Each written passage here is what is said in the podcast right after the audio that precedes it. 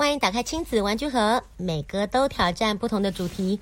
聊婚姻，聊家庭，聊育儿，聊工作，与夹在这么多任务中打怪练功的我们，我是 Sharon，我是欢迎一起来闯关，新年快乐！新年要接近尾声了，跟大家拜个晚年。是的，今年年假过得如何呀？希望大家哦，今年年假应该大家过得跟往年有一点点不一样，对不对？至少不太能往外跑，也肯定没有人是出国的啦。嗯，然后也没有太多的群聚之类的。那可能除非偶尔的走村单点来回。几乎都待在家里了吧？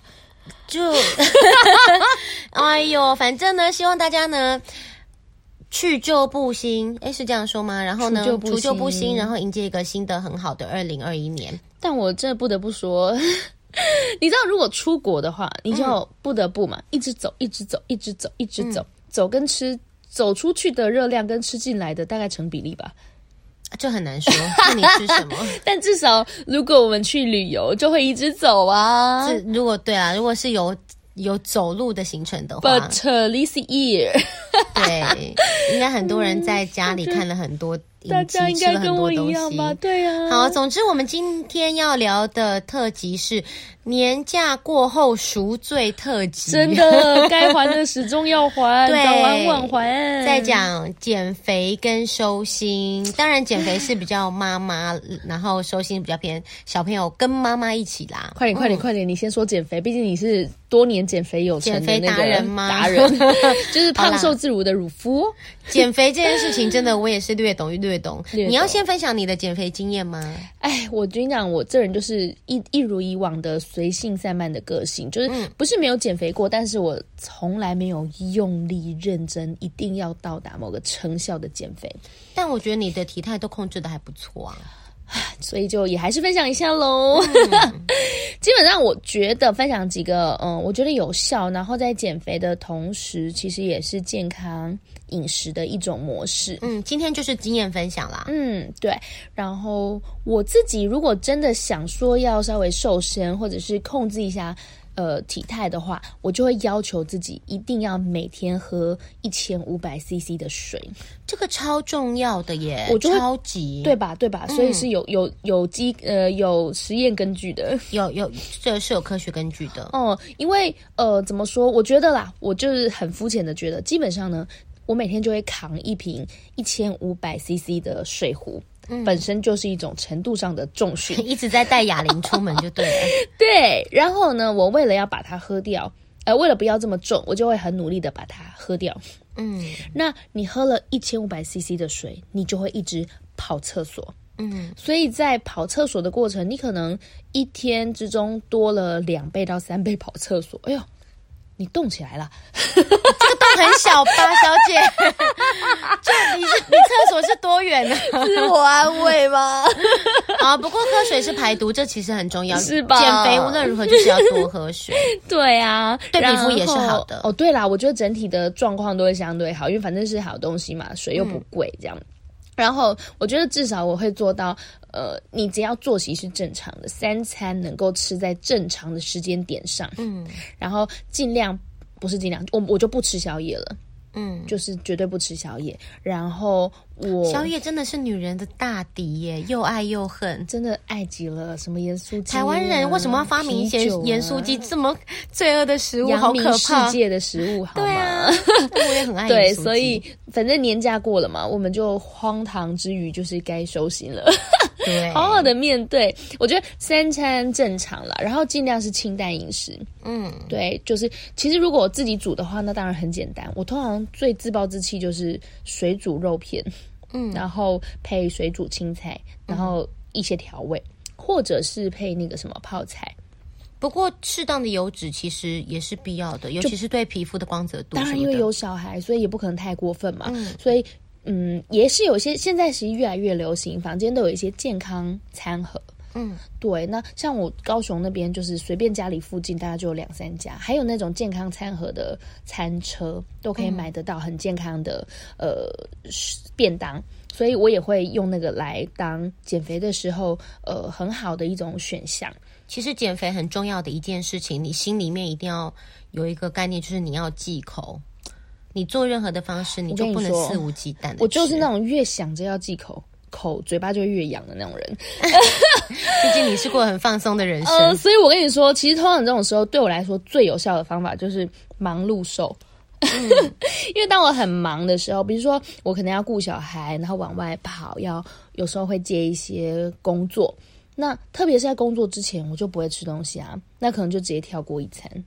嗯、然后你还是要去控制呃每一餐吃进去的食物的健康度，至少不要是油炸的啦。嗯，然后口味尽量尽量清淡一点。所以当我很忙碌、很忙碌、忙到很累，或者是其实不是很好，但是我会很有压力的时候。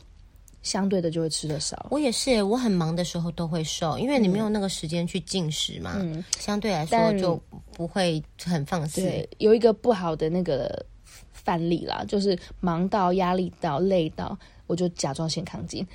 哦，但我跟你说，嗯、这不推广啦。但是甲状腺亢进呢，的确会导致我瘦。没有人愿意这样说，你不用推广，没有人会愿意。你可以放两万个心。好啦，然后再来就是我，我有比较相对呃积极的方法，自以为 积极是多积极。那我去看中医。中医通常它都会有减肥门诊，哦 okay、然后它是自费的。嗯、以高雄来说，我家附近看大概九百块一次吧，嗯、可以拿十天左右的药。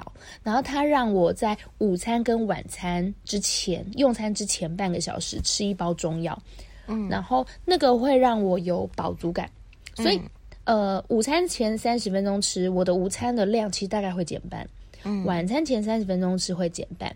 呃，晚餐的量会减半，然后我觉得那个都是跟，就是我长时间去看了中医师，那他大概了解我的身体状况，所以，嗯，我觉得他不是强制我瘦身，只是增加我的饱足感，然后当然会补足，比如说气血不足啊什么的。我觉得在这样情况之下，减少进食，然后，嗯，还有一点很重要，就是运动。嗯，对，这倒是很难做到。对，那减少进食，然后饱足感还是在嘛，所以就会相对的比较容易呃瘦身，因为逻辑很简单嘛，你吃进去的少，吞吐量的问题。对，然后呃，我我觉得瘦身的话，基本上几种啊，就是可能家里附近有公园，就是适当的时机，有人顾着小孩，你就去跑步，跑个流、嗯、有流汗到。然后像我们现在有带什么健身 iPhone 手表、小米手环，它都可以测量你的那个运动消耗的热量。嗯、然后我自己啦，我自己是呃、啊，有朋友他们是会去健身房，但是我跟你说，自己一个人去健身房啊，超没有那个，就是超超超容易带多的，因为你就自己去。嗯、对，然后所以我自己呢，就呃在高雄就还有揪了找了几个妈妈朋友，我们一起包教练课。然后每个礼拜至少一堂，然后教练会开其他的课，我没去跟教练课。教练课就会让你。每一次上课都看见天国的大门 为你敞开，但是是跟朋友一起就比较有动力。对啊，一边动一边笑，一边闹，然后一边觉得往生，然后一边觉得好像生小孩一样痛苦，然后就过了。对，然后热量就消耗，因为教练都会挑战你的极限嘛。嗯、然后对，呃，你热量就消耗了。然后你同时重训也会训练自己的体态啊什么。我就蛮推荐，就是私人教练课，我觉得也很不错。然后就大家一起 share 嘛。对对对对，其实很便宜。就是教练课上下来，可能一堂课三百五百，OK 的，我我有听到你说你们家这边更便宜，吓死我了。没有，因为我那个是呃运动中心，所以跟你那个私人教练课是不一样的。的对，所以呃我我自己啦，大概就是以上这些方法。嗯、当然，我有听过，我有朋友他们做一六八。嗯，的这个我等一下可以分享。对对对对，啊，我那朋友就吃十八个、十六个小时，休息八小时，好可怕！这很难，这比这比断食十六个小时还还难执行，好吗？好了，开玩笑了。但是我朋友身上的实际案例一六八，她的裙子本来穿不下，也都穿得下。一六八确实是，如果做得到的话，是很有效的。好了，闲聊的搞笑结束之后，我们来听一下学人认真，他是真的实验证明，真的有瘦下来的方法。毕竟他是鲁夫。哎。我很认真看待减肥这件事情哎，来来来，我的人生只有就是大胖过，只有那个两次怀孕。毕竟在这一块你也算是下绿地等级的。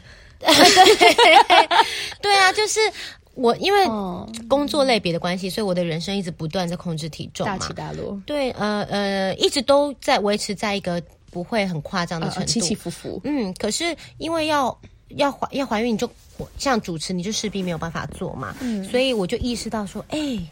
这是我人生中少数可以放肆大吃的时节，我千万不能错过。然后，所以我第一胎的时候胖了十公斤，嗯、第二胎的时候，第二胎的时候胖了十五吧，因为我意识到我死都不会怀第三胎了，人生这样就够了。十、哦、公斤听起来还好，十五公斤稍微嚣张了点。十公斤那个时候也是，哎，我前前三个月就胖了五公斤，前五个月我大概就胖了七公斤，但我后面都在死撑着。你孕 第一胎孕期后面非常的努力控制啊，我第二胎也是啊，因为我前大概七个月就胖了十还是十二，所以我就是一个非常就是死到临头才来做奴隶的人。但我也是参与了你第二胎后面吃很好的过程，就是我就是很怕，我意识到如果我胖超过十五公斤，以我的能力，我可能会瘦不下来，所以我就开始。就是以我的减肥能力，OK，我可能会瘦不下来，嗯，所以我就开始很努力。总之，这两胎我都是在四五十天之内就把所有的体重、所有的体重全都减掉了。所以我说，是不是他的减肥经验太需要听了？而且你知道吗？就是我不是人家传说中那种吃不胖或者是很容易瘦的体质，应该是说。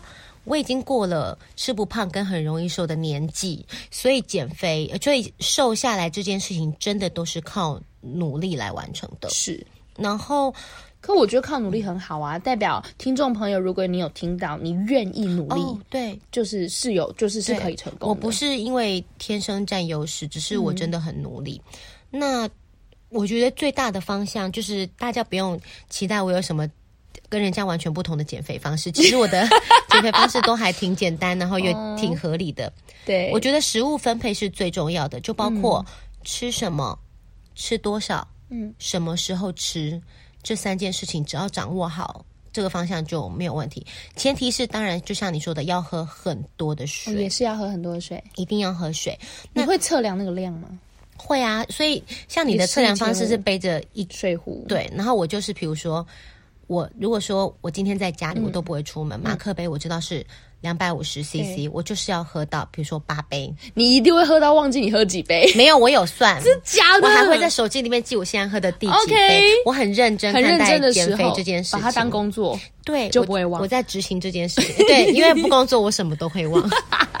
好，然后，嗯呃，所谓的吃什么，就是我。几乎就不再吃那些过度加工的食品。嗯，想象其实这大家想象中的那些东西，嗯，你们自己就知道不能吃。像我们刚才录音之前吃的那个炸鱼皮啊，对，咸蛋鱼皮，咸蛋鱼皮啦，啊，洋芋片啊，可乐果啊，这些零食或者是蛋糕，哦，这种精致加工制品，哦，基本上就还有饮料，饮料其实很需要忌口，啊，因为饮料的含糖量非常高，所以手摇店就不能再喝了。有些人会很上瘾于手摇店，可以啦。我很少去手摇店喝茶，因为我很在乎茶的品质，我不想要喝茶精什么的。毕竟我的闺蜜开手摇店。OK，好，所以呢，就是在在糖的摄取，然后加工食品的摄取，吃什么茶可以，就就是很重要。对，然后再来就是呃，吃多少，通常啊，吃多少跟什么时候吃，我一起讲好了。嗯，通常。就我的第一餐都会吃的很舒服，对，然后我会把水果这种健康但是含糖的食品放在的食物放在第一餐吃。好奇一下，大概会是哪些类型的水果是你会选择的？我每天都至少会吃到三到五样水果。我是说，如果你刻意想要减肥的时候，你会选择？我不会设限诶、欸，就是水果，反正但我只有早餐吃。我知道很多人减肥只能吃。啊，像我们这种自由工作者，哪有几点的时候？第一餐啦，第一餐啦，okay, 第一餐。对，然后水果都是至少四五样以上，因为我们跟小餐里面吗？对啊，可是都量都很少，因为我们一家四口嘛，对，所以我们就会切很多不同种的水果，嗯、然后我就会分配着一餐至少要吃到这些。对，其实我的早餐很丰盛诶、嗯，我的早餐一定有三五样水果，然后一定有四五样以上的坚果类，嗯，然后对对，这些东西是一定有的，然后再配。一个奶制品这样子，可能是豆浆，嗯、可能是牛奶，呃，可能是燕麦奶之类的。然后，呃，再配一些果干，嗯，这样子。然后，呃，第二餐就是午餐，我会刻意的稍微晚一点，可能是一点两点才吃。我的晚餐，嗯、我的早餐也会晚一点吃。我等一下会讲，因为一六八的关系，所以这是一六八。呃，我我整天讲完之后，我再一起来讲。但是是的，是它是一六八，就是我的午餐也会稍微晚一点点，可能是那种一点对才吃，然后我就会很舒服的。吃一餐，我也会 尽量吃。那要看欧洲哪一个国家，就是要尽尽量多吃一些，都淀粉类，简单的淀粉，我会在这时候吃白饭或者是面类啊之类的，我会在这个时候吃。然后，嗯，不过度烹调的，当然不过度烹调有点困难，但是。中午我都放的比较宽啦，甚至你如果要吃炸猪排什么之类的，我就会中午吃，然后我会吃到我觉得心灵上是很被满足的程度，一边吃一边看帅哥。我是说 吃不吃得到的东西，你不要讲那些吃不到的，吃得到的食物。置入了，置入了，就是就是那蔬菜啊，然后肉类啊，淀粉类啊，我都会吃到，觉得说、嗯、哦。我今天吃的主菜是我很想要的这样子，因为我很容易反扑。如果什么叫反扑？就是如果我今天在白天吃的东西是我觉得啊，我我觉得我都没有满足到，满足对心灵上没有被满足，我很容易会破戒吃宵夜。所以，嗯，午餐的那一餐我一定会吃到心里觉得很被填满。但我有时候是即便满足了，我还是会想吃宵夜。哦，那个就是自制力有没有自我要求的问题了。我好，对，你是有要求的，你是有努力的，然后再来，嗯、当然我们也可以讨论要怎么样可以抑制自己吃宵夜的欲望。第三、哦、就是晚餐，对，我就会。相对来说吃的比较少，然后我淀粉会减半。如果我的晚餐需要到五六点以后才吃，嗯、我就不会吃淀粉。如果我是呃五点以前，我就可以吃晚餐，我还是会吃，比如说半碗或三分之一碗的饭。你是说五点以前吃完吗？开始吃，五点以前开，五点开始吃，那个六点以前吃完的概念。我们不要当法国人的话，应该不会吃很久。我就是对啊，我想说帮大家精准一下嘛。也没有到这么精准啦，就是对，大概会在如果说我稍微就是说跟自己比啦，如果稍微早一点吃的话，你就衡量之下，你就可以稍微吃一点淀粉。可是如果真的是呃。七七点以后那种的，嗯、我就不会吃淀粉了。我想问，我有时候会这样，我会在晚餐的米食的选择上，我会选择糙米饭、黑米或者是五谷米、十谷米这样子。那它是不是？反正我的认知啊，它就是相对不是这么精致，跟白饭比起来。不是这么精致的淀粉，那是不是心理压力上也会小一点？反正我也是提早吃完嘛。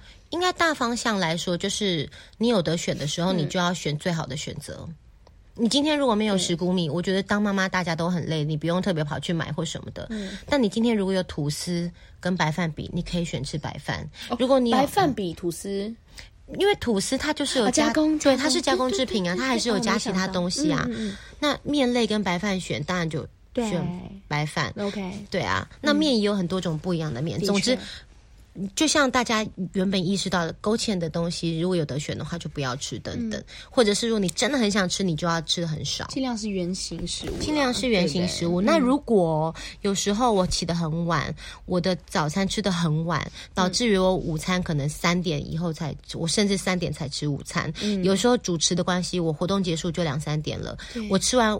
午餐，我那个午餐就会吃的稍微丰盛一点，我就不会吃晚餐了。对，就是总之，你睡前最后的一餐，你就不要吃太多的淀粉，嗯、然后你的糖糖类，就是像水果那种的，对点心甜点不用说啦，水果类的东西你就是要忌口这样子。嗯嗯，然后呢，呃，吃完晚餐我就不会再吃东西了。我跟你讲，你前两三天困难，可是当你。两三天之后，嗯，你就会顺畅很多。两个原因，第一个你习惯了，对；第二个你瘦下来了，对，很大的激励。然后我每次想要吃宵夜的时候，我就会去量体重。哦，嗯哼，量体重呢有两个可能：一，你比你想象中的胖，就是我以为我现在只有几公斤啊，没想到，天哪！再多重了一点，你就是不是就不敢吃？不能吃，对。然后，如果你比想象中的轻，哦，成功，我有成功，继续坚持，对，我可以继续努力。所以对我来说，量体重是非常好的意志力的控制。真的，我告诉你，我在巡回演出 的时候，或者是我出国旅游，我都带体重计。什么啦？我都带哦。不会很重吗？就带小的，啊，这什么问题？找借口？很 care。哎，有的体重计真的很小很薄，甚至就是半张 A4 这么大。现在真的出很多很。有关键字搜寻吗？超迷你体薄型体重计。薄型，这个型不是保险。Excuse me，哔哔，什么都可以薄型哦，什么都可以薄型啊！你要塑造薄型体态，你就是要这样子啊！哦，对，对我真的是都带体 重计出门，每次在饭店里面打开行李箱，同事都会说。你体重计带出门哦？我说对啊，睡前量一次，那我问你，非常有效。你应该是那种有小数点数字类型的体重计吧？我的体重计到小数点第二位，不是指第二位，不是要电子，不是指针那种吗？对对对，指针那种好大的 range 可以自我安慰。那个久了会疲乏啦。OK，对，总之呢，我睡我一一天至少量两次体重，就是睡前跟刚起床。睡前量的时候就会抑制你的食欲。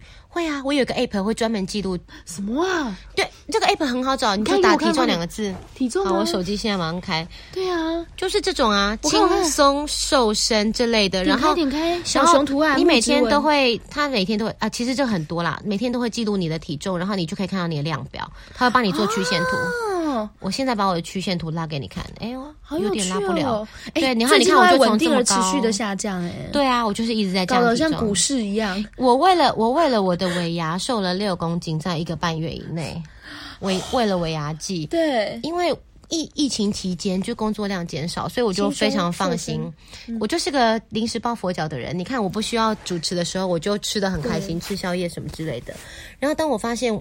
我的主持工作进的时候，我就开始压力很大，然后我就跟找我的厂商说：“哦，我不行，我时间不行。事实上是因为太胖，就我没有办法见人，然后我脸皮很薄，我就不敢跟他们说我有时间。嗯、那我总不能一直拒绝工作，对，所以我就开始很努力的减肥之类的。嗯、好，睡前量体重很重要，然后你。”隔天量体重就会给你很大的鼓励，因为你没有吃宵夜，你隔天量你就会知道你大概瘦多少。嗯、以我来说，如果我睡八小时，我空腹，如果我晚餐之后没有再进食。睡前量，然后八小时之后早上起来量，会差零点五公斤。我自己啦。哎、欸，我发现我下载过轻松瘦身这个软体，那你就怕亏呀？没有，然后我又把它删掉了。为什么？哇塞，自暴自弃。好，然后再来就是，如果说我是嗯睡很多，我跟你讲，睡眠真的有助于减肥。是睡多好还是睡少好？睡多好啊！你睡的时候又不会吃，Come on，睡觉的时候也会燃烧热量啊。哈，而且身体，我印象中有一个理论是，好快乐哦。对。身体会知道说，哦，我现在不需要消耗热量，嗯、因为我在睡觉，所以我就不用硬储藏这么多热量，我可以把热量释放出来。总之，如果说我十二个小时，啊、我睡了十二个小时醒来，我会瘦一公斤。你看，很不符合比例原则，啊、对不对？因为你越睡到后面不吃，你身体越燃烧热量啊。哦、对，你越睡醒就量体重嘛。对，你意思是说，你睡前量，假设是假设五十，所以你睡醒之后就变四十九。如果是十二个小时，是的。哦哦，Oh my God！对，所以睡多或者是拉长最后一次进食跟隔天的进食时间，就像一六八那样，是真的有效的。所以，我们如果想瘦身，就把小孩就是想方设法丢给妈妈或婆婆。哦，你是说，然后狂睡？对，可是通常我如果小孩子送出门，就早上我没有跟小孩子一起吃早餐，不是我不吃早餐，是我就是要延后吃早餐的时间嘛。对，所以比如说我跟孩子一起六点吃晚餐，然后我隔天就是会晚上早上中午十一点我才会吃第一餐。我是说如果我在积极减肥的时候，因为你要一六八嘛，哦，可能有人不知道一六八，对对，一六八就是空腹十六个小时，然后把。十六加八等于二十四吼，大家，所以吼，所以，所以你就是整天里面空腹十六个小时，然后进食的时间集中在八个小时以内。嗯、那这十六个小时当然最好是包含睡眠，不然你不就很痛苦吗？如果可以睡十二个小时，又会再瘦一公斤。对，或者是你不进食十二个小时，哦、你就会再瘦。就隔天会，但我我觉得这个还是每个人身体状况要去实验啦。对，还有你的工作性质，因为有些人一早起来就有很多很紧锣密鼓的工作，对，所以你当然要吃。我的意思是，一六八这件事情，就是我执行非常多年，在还没有一六八这个口号出来之前，我就一直知道，只要因为这个很基基本嘛，不吃宵夜。晚餐过后不吃东西，然后隔天晚一点吃早餐，嗯，就很简单呐、啊，就会瘦，真的会瘦。如果以我的生活状态，我刚才算了一下，我早上送小孩去上学嘛，然后我如果十点吃第一餐，早上十点吃第一餐，然后在晚上六点以前吃完所有的一切，嗯、对，就可以，没有真的很难啊。对耶，对啊，如果你你是家庭主妇，这不会太困难。对。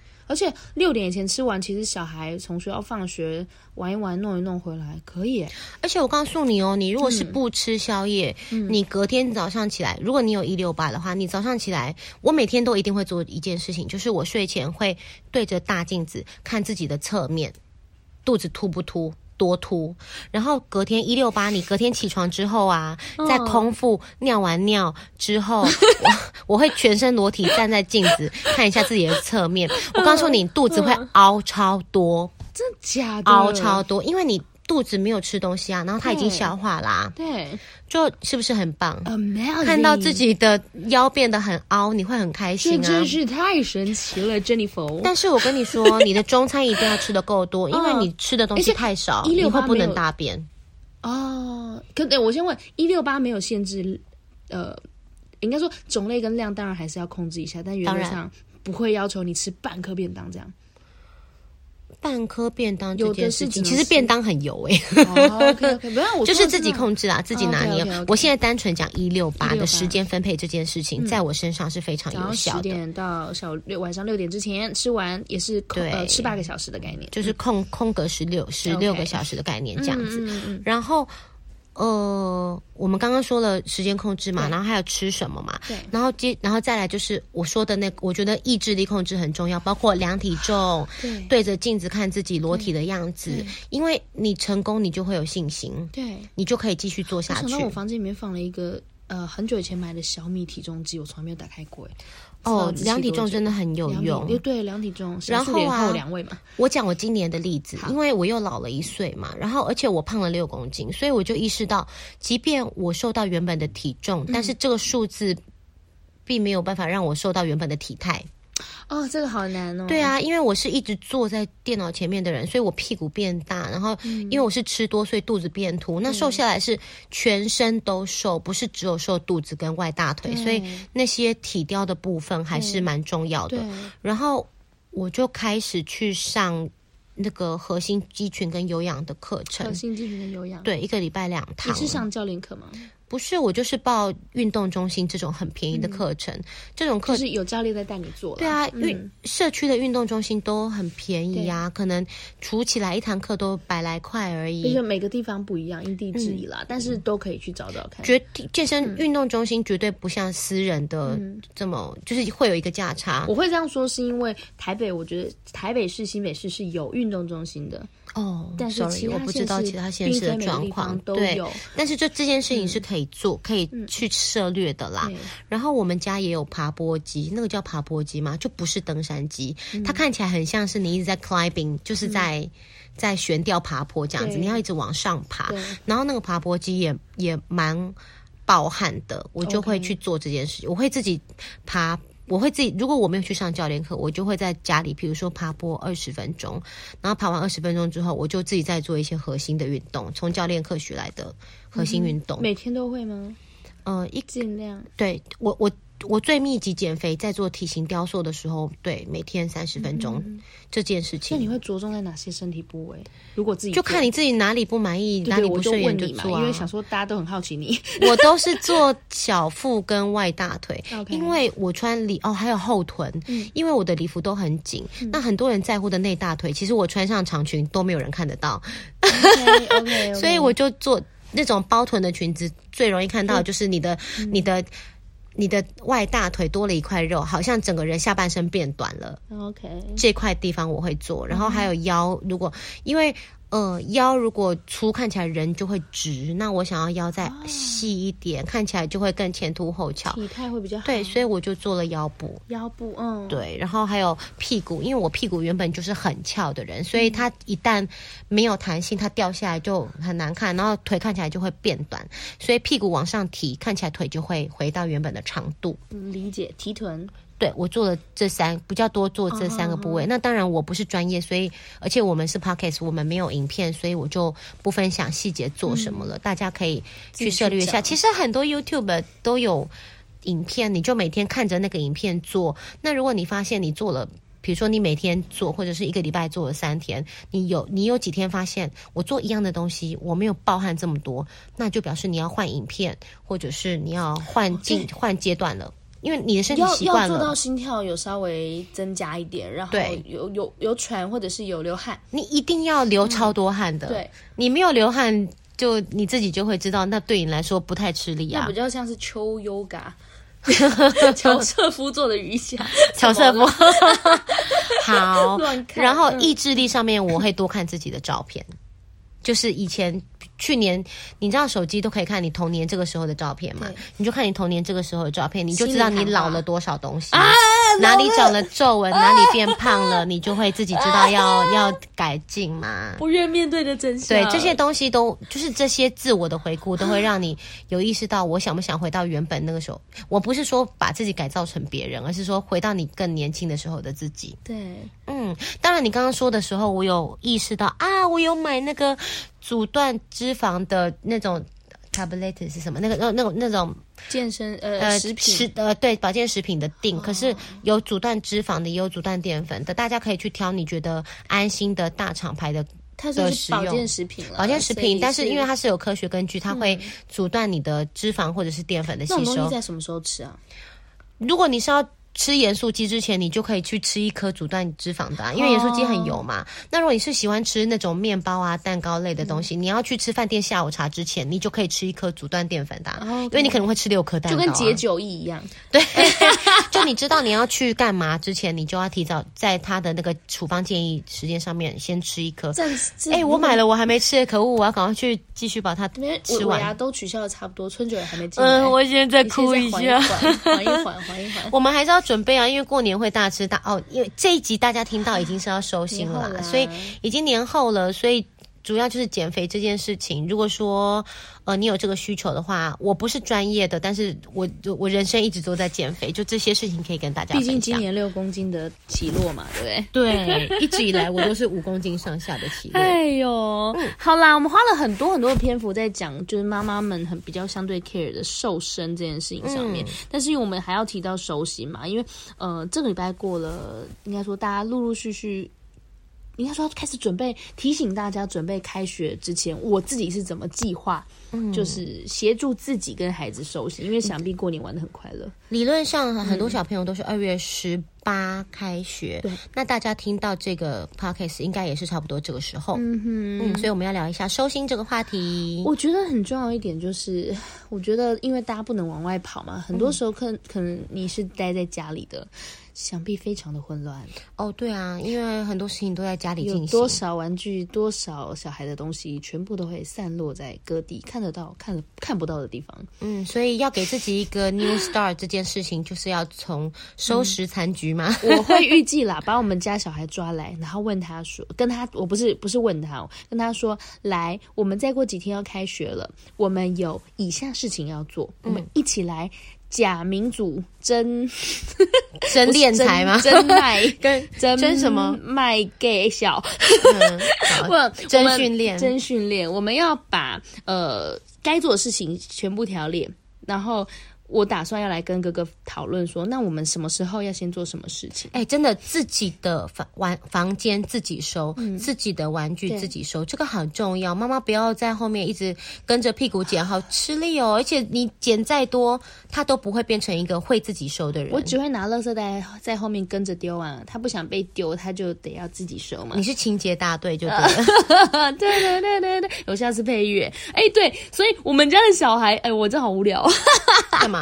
好啦，我所以，我预计啦，要找我们家小孩来讨论，这真的是讨论加讨论嘛、嗯？因为经过讨论的过程，他们会，这是我的安排，不是妈妈的命令，嗯、比较甘愿收这样子。那我们就要来讨论，什么时候我们要把客厅收好？嗯，什么时候我们要把房间收好？就有一个排程的规划。对，什么时候我们要再做最后的呃上学整理用品 check？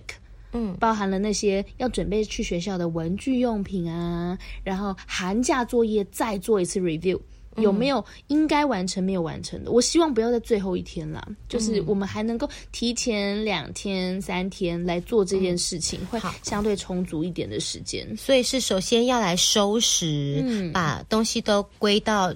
可以迎接开学的状态，然后第二个要确认寒假作业有没有完成。对，如果还没有完成的话，就要赶快把这件事情排进去。那再来就是要准备开学用品。对，没错。有的人可能这学上学期用了很多橡皮擦呀、铅笔还没有补啊，尺断啦之类的，剪刀不见了。对，就可以在这个时候赶快抓时间把它给补齐。对，那我自己觉得有一个是也蛮重要、很有开学仪式感的啦，就是我们要把书包上。稍微看是要刷洗还是擦洗，然后鞋子也稍微嗯、呃、整理一下。那如果买新的或者是没有买新的，我们要再整理过。就是我是想要做到这样子，都要检视一下啦。对对对，然后把它就定位，嗯，让小朋友自己收自己的书包。对对对对对。然后呃，我自己觉得还有另外一个很重要，就是要调整作息。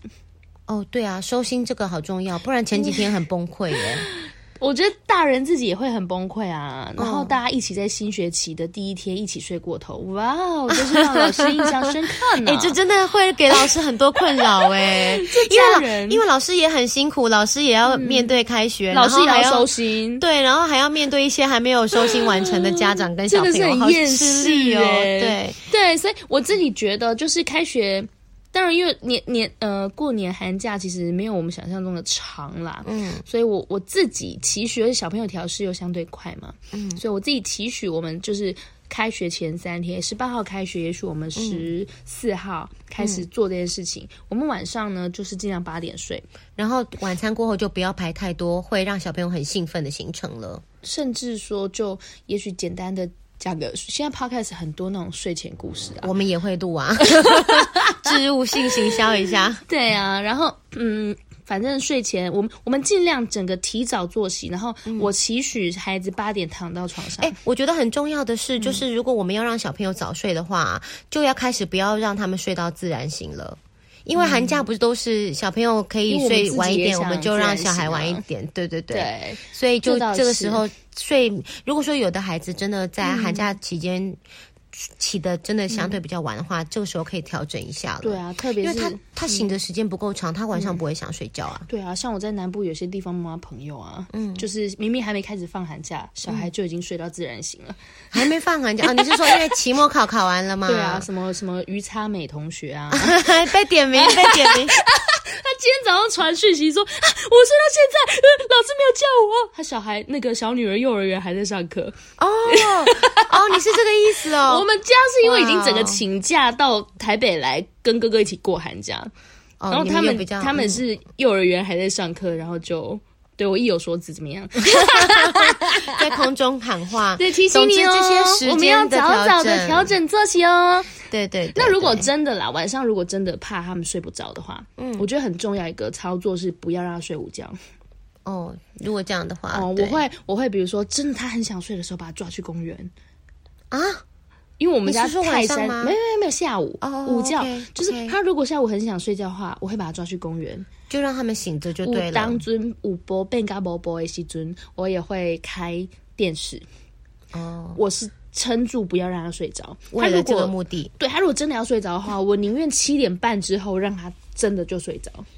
哦，好，对我我会，我们家没有这么严重的午午觉会很想睡觉的问题。我我其实指三岁的妹妹了。哦，好，okay、对，不过不过幼儿园我就是会稍微放松一点点了。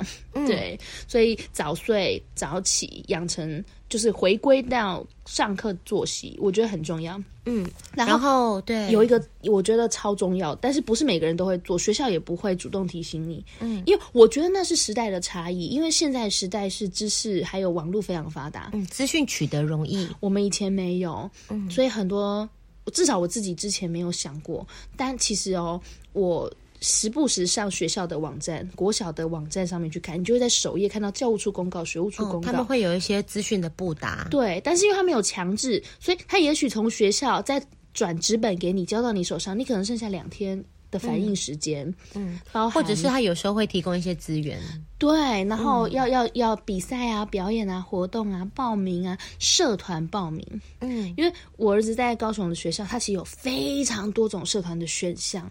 真的很多，但是他都有开放报名的时间跟截止时间的限制。你不上网，当然他还是会让你知道，可是你反应的时间就相对短了一点，或、嗯、或者是思考你要不要报那个社团的时间。对，然后小孩子有时候需要心理准备，或者去涉猎他只到底喜不喜欢嘛。对，我们的社团还要用抢课的哦，有些热门的，对，类似这样。所以我觉得，如果呃。